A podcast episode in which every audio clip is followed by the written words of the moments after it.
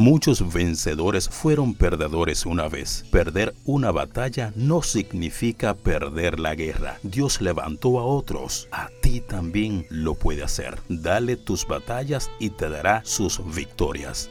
Feliz día, campeones.